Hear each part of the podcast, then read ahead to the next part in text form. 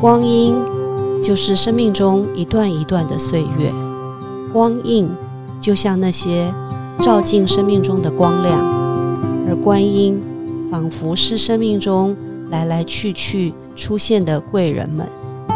欢迎大家收听光印的故事。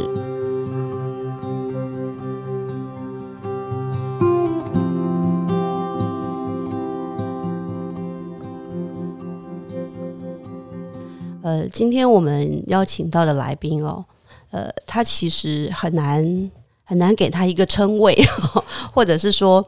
很难去定义他是什么样的身份啊，因为呃，我知道他做了很多很多的事情，对台湾的社会其实有很大的影响，然后也参与了我们整个成长阶段当中一些非常独特的社会事件，或者是呃对社会有影响力的事情哈。台湾千里步道协会的周胜兴周执行长哦，大家好，你的印象比较深刻，或者是说你你对于哪一件事情，你觉得是你生命中影响比较大的？呃。真的要从最原初嗯来说，我为什么会一路踏进社会运动的领域？嗯应该说，我从大学毕业后短暂的教过书之后，我几乎都在非营利组织工作。嗯哼，短暂教书的那几年的经验，应该对我的人生是一个很重要的关键。嗯嗯，大学毕业的前后，嗯，我在代课的时候是在林口的。一个小校，那当然现在林口已经完全对当时的林口很我那 我那时候短暂的教书，我非常印象深刻，因为那时候非常年轻，然后那是我第一个代课，我还记得我进到教室的时候跟学生们打招呼，嗯，但学生们全部都哭成一片，哭啊，嗯，然后教室的外面是很多很多热切的眼神的家长。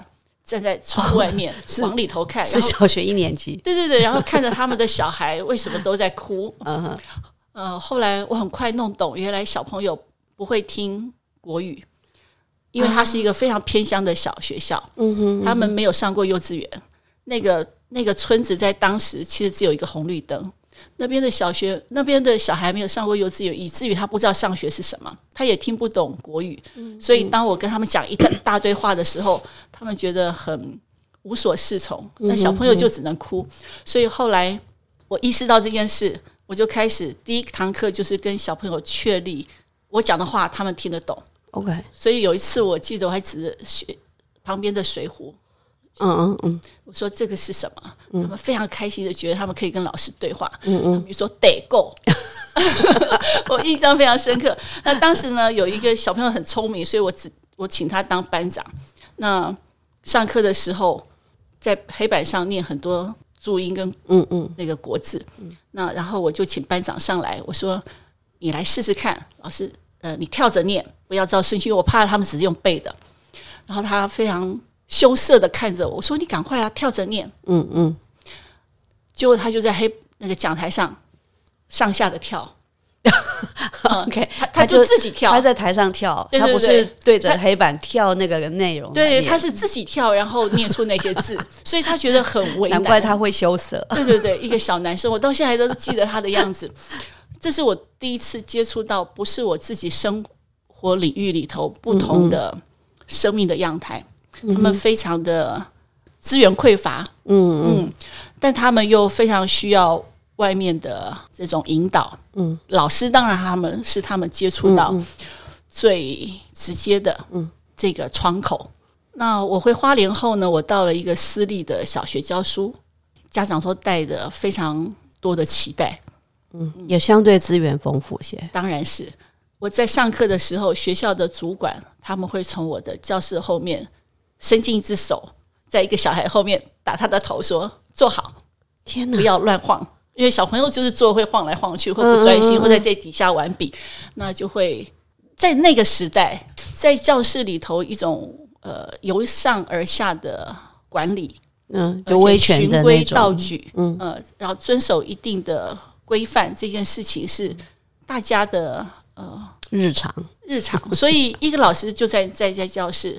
有管理的单位看到他觉得不妥当或不适切，他们觉得这个年轻的老师没有办法管理好教室，所以那时候我最常听到他们就跟我说：“周老师，你的班级以后不不会有人敢接，因为你没有把他们管理好，他们他们的生活规范没有建立起来，也放了。”对对对，因为我常常带着学生，我觉得老师应该是学生像白纸一样的学生看见世界的窗口。嗯嗯，那可能那时候我也很年轻，跟他们年龄。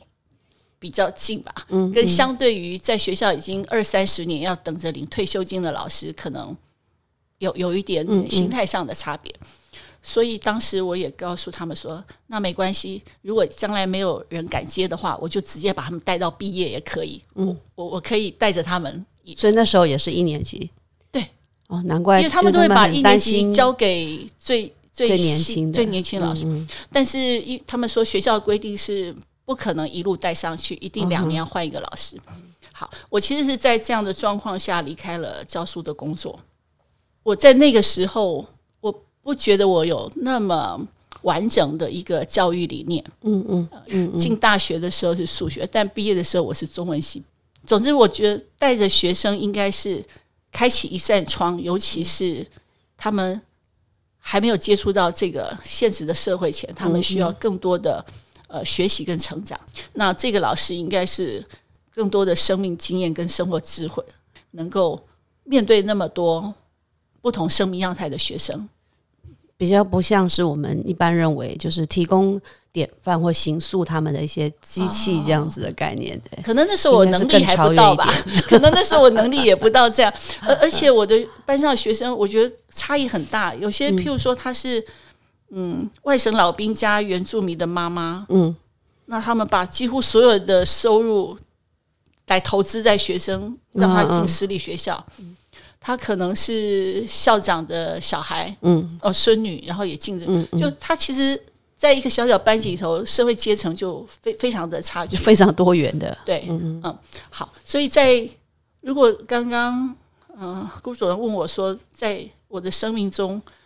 有没有一些特别的一些事件或经验？其实远在我进入很多社会运动参与前，其实对我来说，我看到了社会阶层最直接的就是在教育现场。嗯哼哼哼。所以我在民国七十七年，嗯嗯嗯，来到台北求职，因为我觉得我如果将来要真的成为一个学生的好的。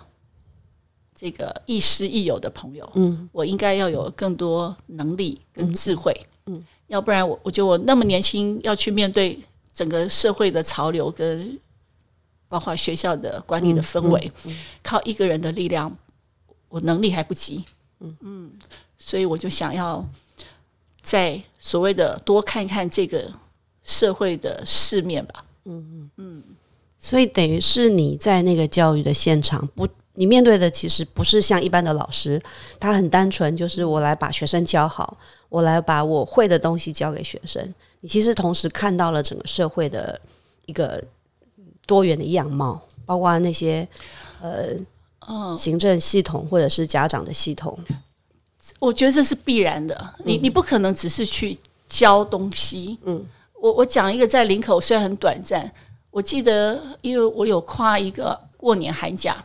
我有一个学生是全校没有一个小孩喜欢他，嗯，他是指甲青黑色，包着他的肉，他的脸跟嘴唇永远都是黑黑的、青青的，嗯，那他动作非常的迟缓，嗯，我我倒都还记得他的名字，他只要走路跑步，他就会很喘，嗯哼，所以他几乎就是。学校的主任、校长都告诉我，这个小孩你不要让他上体育课，嗯，就叫他在教室。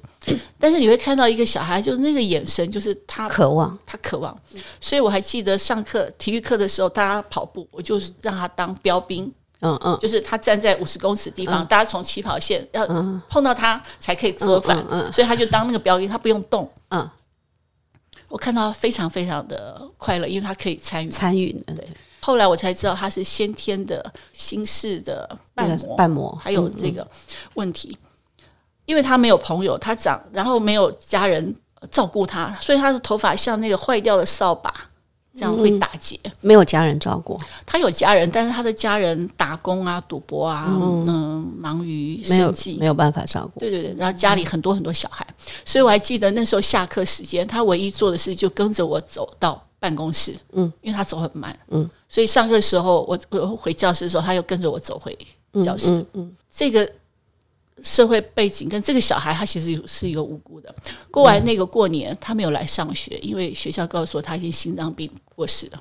天哪！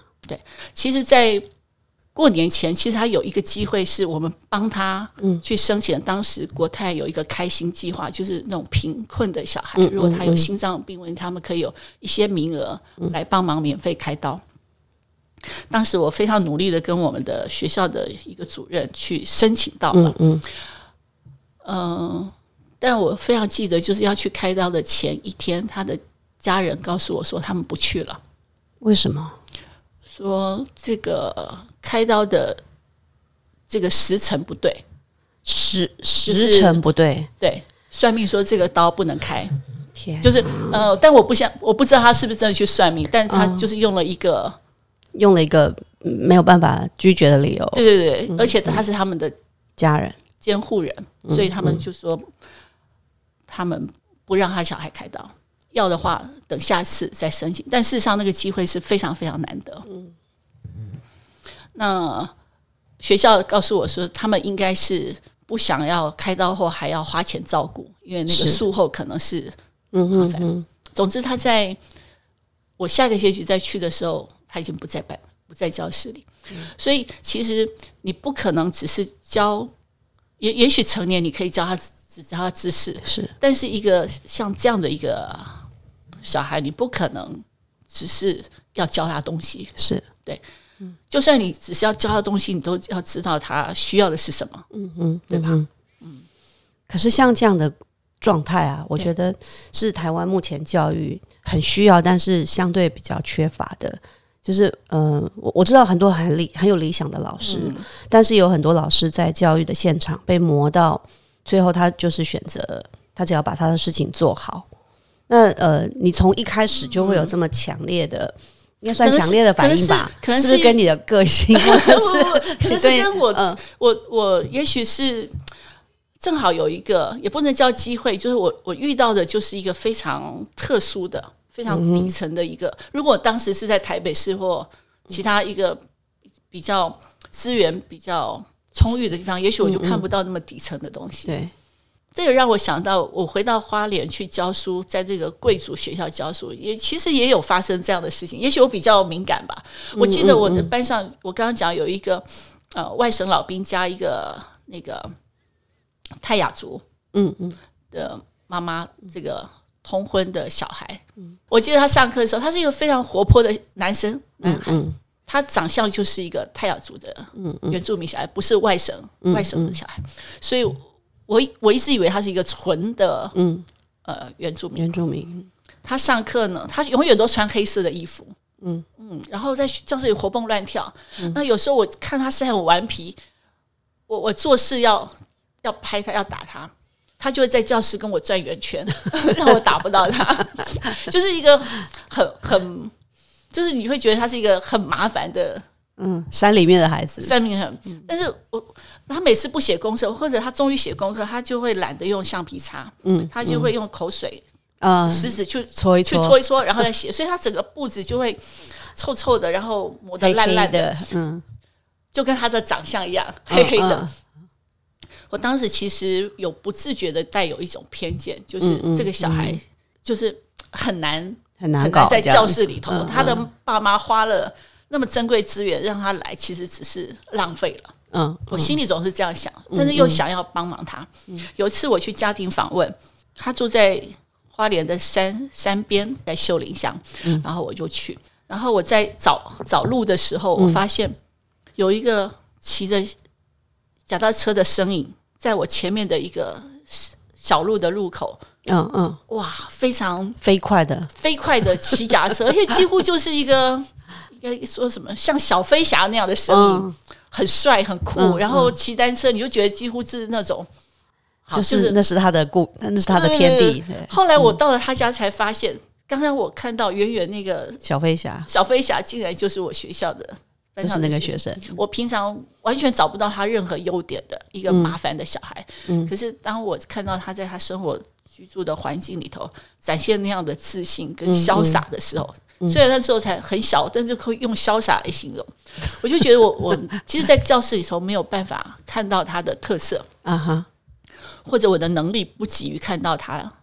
除了写作业，因为那个情境吧，对对对，所以这都是促成我最后就离开教职，然后来到台北工作的原因。所以你说是不是个性的问题？嗯，也许有一些，但也许更是那个环境吧。嗯，我我我进入的环境，嗯，开启了我比较。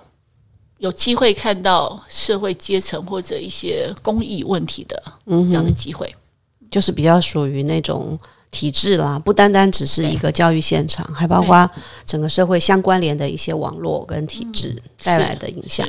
所以你就开始走了很多我们所知道的圣心经历的这些社会运动。对我先到了当时唯一的呃以儿童文化为为诉求的儿童日报。那接着就到人本教育基金会，那中间有一个短暂的一个月的其他的工作。也许今天既然以生命故事为主题，我们就不要讲那个大的工作，讲那个历时非常简短的那个月。有的时候那个缺口或者不完美，嗯，或者挫败，嗯嗯，反而是对后来的生命历程更嗯更有。决定性影响的，嗯，那个月工作倒不是挫败，而是让我更知道我自己想要什么。嗯哼，嗯，我在这个呃职场转换的过程中，到人本教育基金会之前，我去了一个所谓连锁的幼儿教育的单位，嗯嗯，也是一个教育单位，但他做幼儿。那我从事的是文字的工作，呃，我被要求跟其他人一样，八点钟上班，八点零三分。就是迟到，嗯哼，八点十分之后到就是缺半天的半天呐，对，然后中午十二点休息时候要呃打卡，就是中午要打卡，对对，下午进来再打卡，对对对，然后下班的时候会再打卡，嗯哼，然后进去之后发现每个人上班要穿制服，文字工作也要，对对对，你又不出去卖东西。对，我很高兴，辜主任跟我有同样的 反应。讨厌穿制服，所以他们可能观察你三天，觉得你会你合适他，然后他就说你要买制服。嗯，好，所以一个礼拜可能要穿三天。好，然后呃呃，办公桌上不能放任何的食物，除了透明的白开水。人，是一个管理非常严格的。嗯哼。吴俊办公室这样，吴俊办公室，呃，最最直接的是，我目睹了办公室的主管会在所有的人的面前面前，不管任何时间状态，就可以直接责备或嗯，任何一个他的员工。我理解，我遇过这样的职场，是是，对，然后你会觉得。那个那个责怪的事情其实没什么大不了，但就是一种权威的象征。对 对对，然后更大概一两个礼拜之后，我就发现那时候会有这个呃教育单位来检查这个安全，因为他们超收太多人，因为它是非常红的幼儿园。那在那个时代，可能家长都趋之若鹜嘛，嗯嗯，所以他们把超收的学生就在教育单位要来的时候就安排出去。校外教学，嗯，所以让班上留下来正好是符合的人数，包括校车，那再加上他们的管理阶层是由上而下。我我我虽然没有到教育现场去幼稚园，但我我不太相信到那里去的幼儿园的小朋友，他们可以接受到的是一个开放的、民主的，或者适性发展的。可是他们应该是强调这种的，才会那么多的人会把小孩送到那里去。那要不然我也不会觉得我会去那里傻傻的去。对，所以越在那里就越觉得哇，这样子很可怕。那个整体社会观感跟他们内部结构很大的矛盾。对，在不到一个月的时候，我就跟他们提出辞辞职，说我要离开。那我很高兴，历经了那短暂的一个月之后，其实我知道我不要什么，嗯嗯嗯，我更知道我想要什么，嗯哼，所以我进了人本教育基金会，进了社区大学，呃，参与千里步道运动，嗯嗯，在参与千里步道运动的之前，我自己还跟我的朋友们发起了一个，可能现在大家都已经不记得，就是当年二零零四年在台湾会有一个六一零八亿的军购案。采购案，嗯嗯，那当时我跟我的朋友们都觉得，台湾的社会在那个阶段应该把，如果真的有六一零八一，应该放在教育改革、嗯，社会照顾，嗯嗯，以及 弱势的扶持，嗯哼。所以零六年开始的千里步道运动，到现在是十六年，在那之前的两年，其实我在做的是这个一个对我生命里头很奇怪的一个。一个议题 就是好像跟跟国防、跟军事相关，但是它其实还是跟我所关注的台湾的教育、社会文化是是相。其实你在意的是，如果有这么多钱的话，应该用到哪里去？对。要不是去对抗那个要要做的事情，对，是如果能够移过来的那个。没错，所以在二零零八年，我和一群朋友发起了叫做“非战和平运动”。所以我还记得那个时候，很很多媒体来采访我，就说：“你背后是谁？谁要你做这件事？”说我背后没有谁，我我我就是周胜兴，我我只是和我只是对于这笔钱要花在这样的军购案，我觉得有更值得的地方。嗯，而有一些朋友也有。同样的想法，但在它也是一个插曲，生命中的插曲。但是也因为那样子，所以我也对整个国家的建设、国家的经费预算的编列，透过那次机会，也有比较深入的探讨。那像经历了这些啊，很多人就从政了，就哦，是，嗯，你应该有类似的机会，或有人呃邀请吧？是是，在这过程中是有一些邀请，在每一次大选过程中。但我从小，也许我的个性吧，我觉得把自己的名字穿在身上，然后把自己名字刻在帽子上，然后在路上走，这件事对我来说，我我我很难想象，我把我自己名字刻在帽子上，穿在衣服上，然后去跟别人说你投我一票。对我来说，事情比较重要。你希望大家投在那个关注的议题上，而不是针对人。可是我们台湾的整个政治已经变成是。那个以选那个人，然后这个人做了什么事情，其实大家也许在一开始会有点注意，但是久了之后就变成是在，我觉得很有趣，好像我们做任何一件事情，最后都会捧出一个明星，然后后面有一堆粉丝。但但是一个公民社会，其实发展到现在，其实我们要看的是事。事情，嗯，很多事情对事不认对人，对，所以我我还记得我读书。呃，大家都会知道的，这个不以人废言。是。不以言废人，这就让你随时保持你要客观而且充分的去理解这个事，嗯哼，以及说这个话的人，嗯，他他主要的意义是背后的意思，背后的而不是说这个。是谁说的这句话？就说了算，或说了不算。这样 A 说了，所以他不管说什么我都反对。B 说了什么，不管他说什么我都会赞成。这个就是一个盲从，对，是一个民民民粹。所以，我我觉得把我自己放到街头上，让别人因为看到我而来选我，我觉得这不是我嗯哼我做得到的事。嗯，可能个性的问题，这也是目前为什么没有。虽然是关心公共议题，嗯，那也投身在其中，但却没有走上政治政政治的原因。而且我觉得民间社会能做的，说不定比在正式加从政，嗯，未必会比较少。是，而且民主社会永远都需要一个在野跟监督，公民监督是很重要的。而且你可以有更多元的连接，所以如果以像社区大学或者千里步道运动来说，这都已经千里步道是即将迈入十七年，那社区大学已经快二十五年。嗯，之所以这两个社会运动可以让台湾社会参与的面向非常广阔，我觉得就是因为它是跨领域，而且它是共享，嗯哼，是所有人都可以参与其中，而不是。只是为某一些呃特定的族群，嗯呃去争取利益，嗯，它是为了台湾社会建立更好基础的平台吗？平台 共同的事业吧。嗯嗯嗯，不管是用像我这样的专职，或者用义工，或者只是出钱赞助，我觉得每个人都可以用他不同的方式参与其中。大家好，我是周胜兴，你现在收听的是《光印的故事》，路长脚更长，只要你愿意开始，路在脚下，一步一步，你就可以去向你的目标。你刚提到那个社区大学哈，我我自己以前刚开始接触的，刚刚我我之前跟你聊过嘛，都是算呃蛮有理想性的一个社区大学，所以他们课程的安排呃比较接近你刚刚提到的那种，提供给一些没有机会就读的人，他有一个不同不同面向。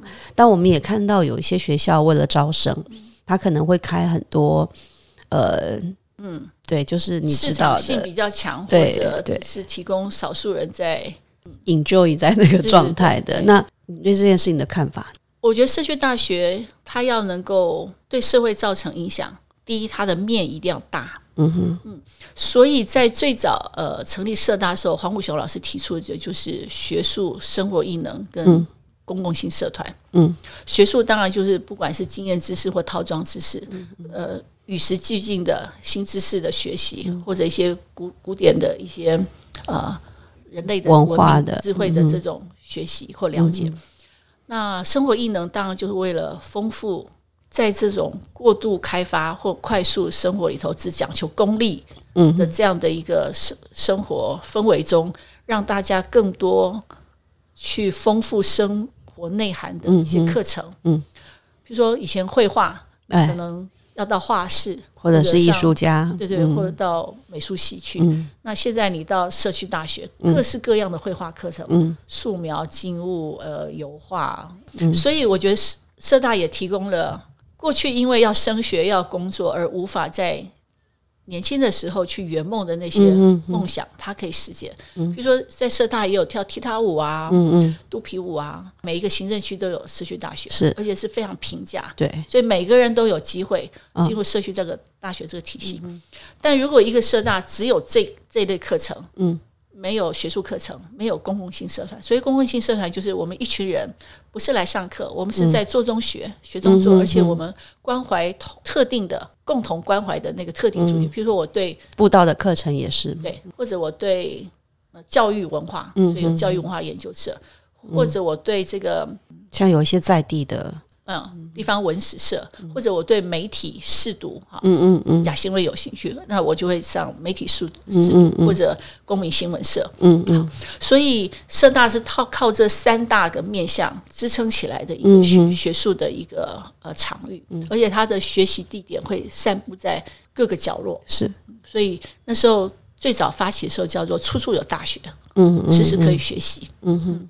但是呃，随着这刚刚说已经进入要进入二十五年，嗯，那很多社区大学为了要生存，对，或者希望现在都是招标嘛，对，或者获利更多，那也包括说去成标的，它可能有不一定是非营利组织，好，应该说办学的目的，它有一定的光谱，嗯，譬如说我们从提供终身学习的，嗯。领域到我们作为一个社会改革跟社会改造嗯。的基社区基地嗯，这这个两端中间其实会有很多面向，很多面向，所以呃不能说只开这些艺能课的学校，他不了解社大的精神，嗯哼，他可能背后有一些条件，嗯。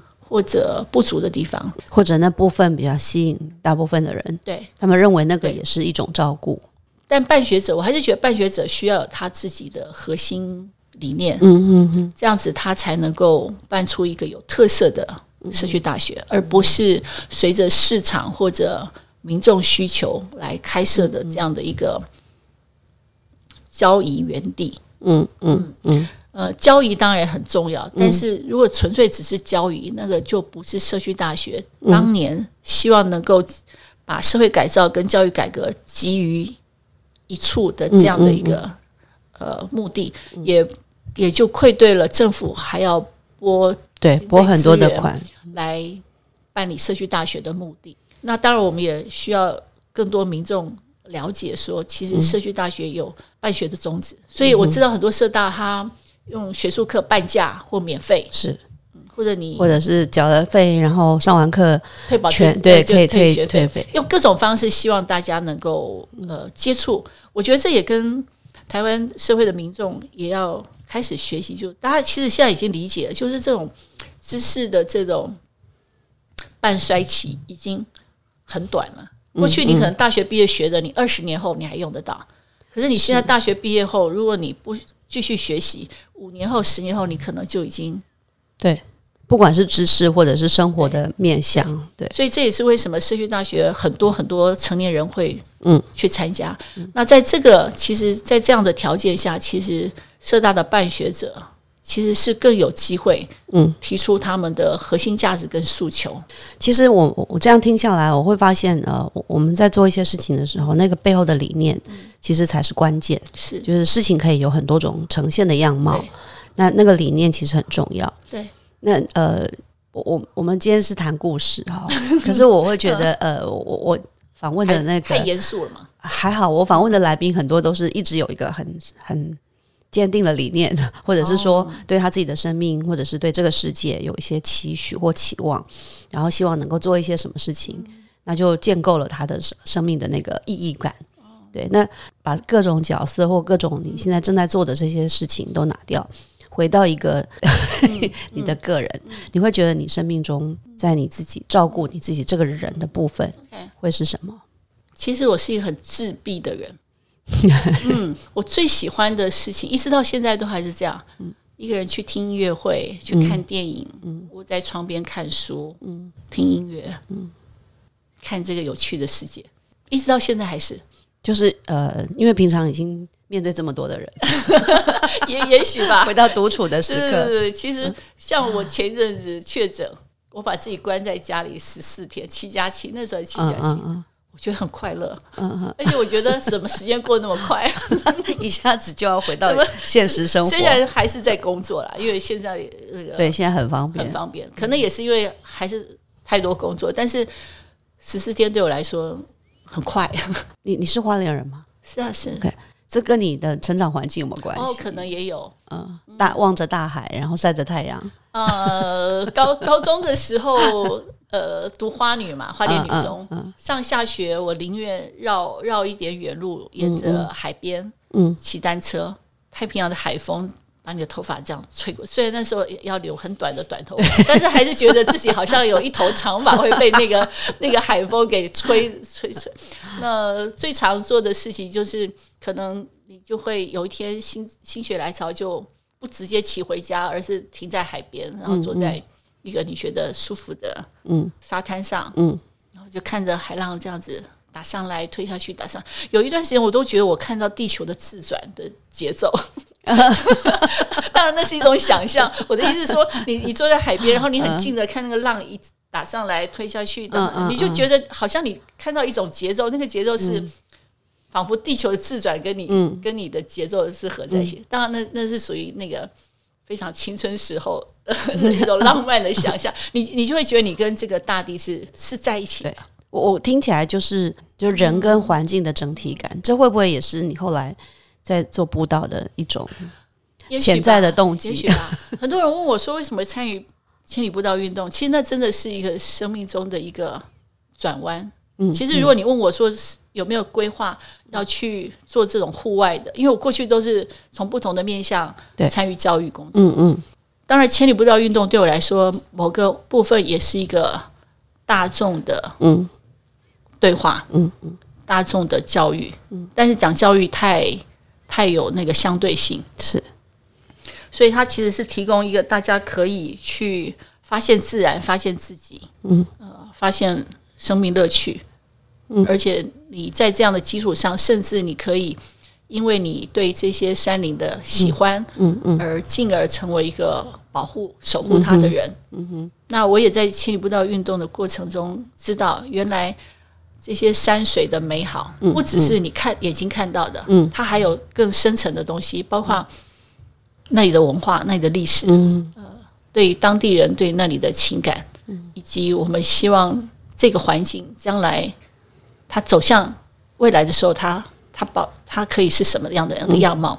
它其实是跟很多环节扣在一起，甚至跟当地的经济认同，以及自然的保护，嗯哼，这些都是有关联，嗯哼，那你要让社会大众都能够接受这些，那当然就是，嗯，你要让他们有机会接触，嗯哼，跟你一样的领会。不过，呃，这些年下来。当然不止这件事，包括很多我觉得有理念的事情，就是我们已经尽量的让更多的人去理解它。可是不可避免的，我们会发现还是有人对很多人来说，这还是严肃的。他们更希望活得更轻松一点，更 easy 一点，去过一些那种。然后，除非他们遇到一些什么议题，他们才会关心。所以，你长期这样做下来，会不会有一种寂寞的感觉？嗯，我觉得一般人以为那比较轻松的，其实那种轻松是不存在。应该说。顶多只有一种，就是无感，就让自己处在一种无感的状态。嗯嗯嗯。呃，我觉得人去觉察的那种。对对对，他以为放在那里，对他不去觉察，就觉得这个世间没有任何的事。嗯嗯。但是事实上，我觉得，如果你真的想要让你自己的生命更轻松，嗯哼，不是不去看这些事，而是更清楚自己在乎什么。嗯哼。呃，哪些事情是可以不用在意的？嗯嗯嗯。所以，像我，呃，我也会经历很多事，但对我来说，因为我很清楚我我要的是什么，我想做什么，所以其他的东西都不是我在乎的。嗯哼，比如说早期我爸妈很在很很很介意我，我我做这种非营利组织一定不会有退休金，他们觉得我老了一定很可怜，所以他们一直一直念我说这是需要铁碗铁饭碗。对对对，说你当年有当年有铁饭碗，你为什么不做？然后你现在要做一个这个这件事，对我来说。不是最严重的事，因为我觉得，如果把整个社会的照顾、整个社会的水平拉到一个程度，那老有所终这件事就不是个人要去去积极引领的。当然，现在呃，当然还有很多挑战，呃，所以我觉得就是。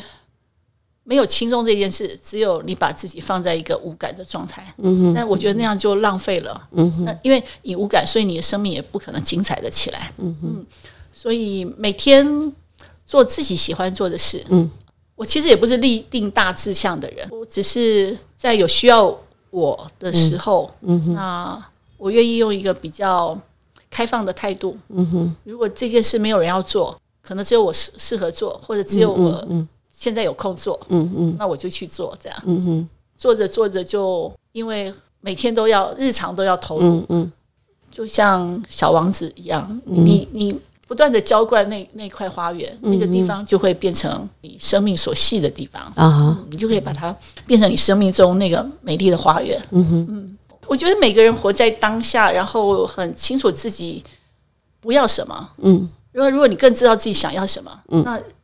就会简单很多，会轻松很多。然后你可以把很多烦恼或者不需要花时间去担心的事情，就所你的全全部的精力都可以用在你真正想做的事。嗯哼，所以像基督教的也会有这样，就是他他有有基督教有一个诗歌，就是说，就像这个天上的鸟，地上的花，他不用担心他第二天。嗯。他他开出什么样的容貌，他也不用担心他第二天要去哪里去，他的食物在哪，他只要把他那个时候全心全意的把它活出来。嗯哼，嗯哼。刚刚我们也提到说，生命中有些事情像是你生命中的光进来了，有时候你可能是别人生命中的光。那你自己生命经验当中有没有什么样的人事物对你来说，那个你刚刚提到很打开那扇窗？那个窗打开了，有一个光进来的那种感受。每一个小小的启发、启示，我们都视作是光的话，我觉得那是常常都会发发生。嗯嗯嗯，像我刚刚听到你讲的那些小孩子，对他们就是在你生命呃，就是一开始启动 的时候的一些点。嗯，应该有十几二十年前。突然，我现在突然出现一个画面，我那个时候在人本教育基金会。跟很多父母谈不打不骂的教育，嗯嗯，很多人在一种这种快速的节奏里头都觉得那是不可能。如果你想要跟让小孩成长成器的话，我记得有一次在永和的一个非常车水马龙的街上，嗯，我当然也是匆匆忙忙要买东西，然后要回家做饭，呃，我就看到一个妈妈牵着一个小孩，她背上还有一个小孩，还手上还牵个小女孩，在一个永和的街角。然后你就发现那个妈妈蹲下来，嗯，然后跟着她的小孩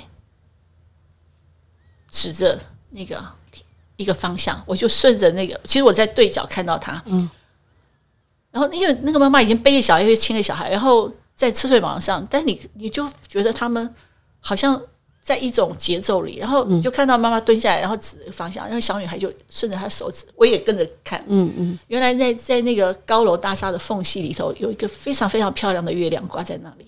嗯嗯，那个妈妈蹲下来跟小孩说：“你看那个月亮。”我猜他是讲这个，所以小孩就那个妈妈就跟那个小孩就蹲在那里看那个月亮。嗯嗯，那我觉得那个画面很美。嗯嗯嗯，所以我常就想到很多呃，一心说要为小孩好的父母，说我我没有太多时间。嗯嗯，要照顾小孩的需求，所以他下了课就一定要去补习。嗯嗯，然后他怎么样怎么样？可是你就却在一个街上就看到一个不认识的一个母亲。嗯，他其实就在正在做年轻的母亲。对，而且想必他一定是很忙碌，因为他照顾一大两个孩子。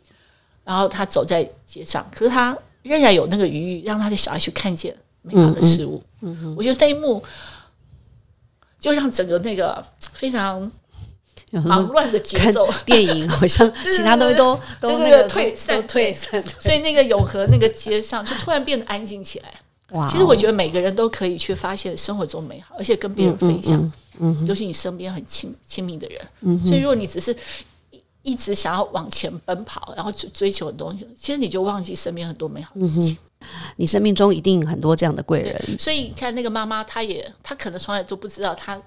那那个那一秒钟的一指，其实对我来说，其实我就又又看到了另外一个。我们禅宗说那个指月，真的就是指出那个开悟的方向。真的，所以其实街头就发生了。我我相信每个人都会成为别人的光。嗯嗯嗯，也许你不知道，但是你只要愿意呈现出你的叫本质嘛，或者去掉那些外在的。这些功本真的东西，本真的东西，嗯，好，你叫本真的东西。我觉得你随时在你啊还不了解或者你不知情状况，可能你就影响了别人。嗯，就像那个我不认识的妈妈，我很高兴，我那在那天在那个转角，我注意到她。